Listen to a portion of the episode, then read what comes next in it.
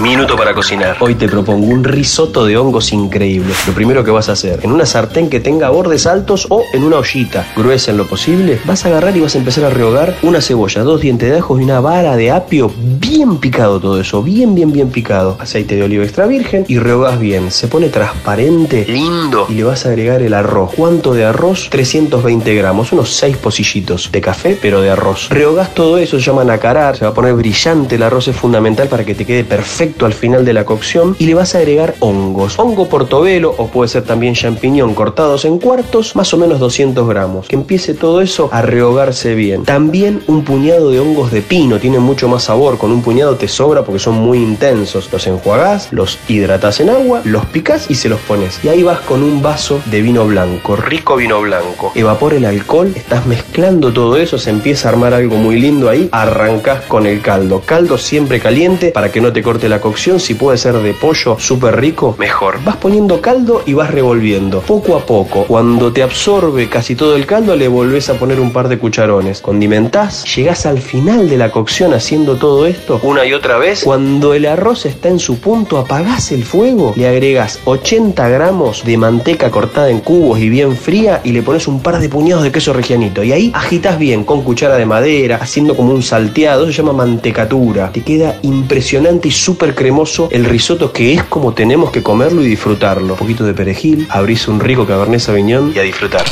El minuto para cocinar se disfruta más con un rico vino alambrado de Bodega Santa Julia. Pasaron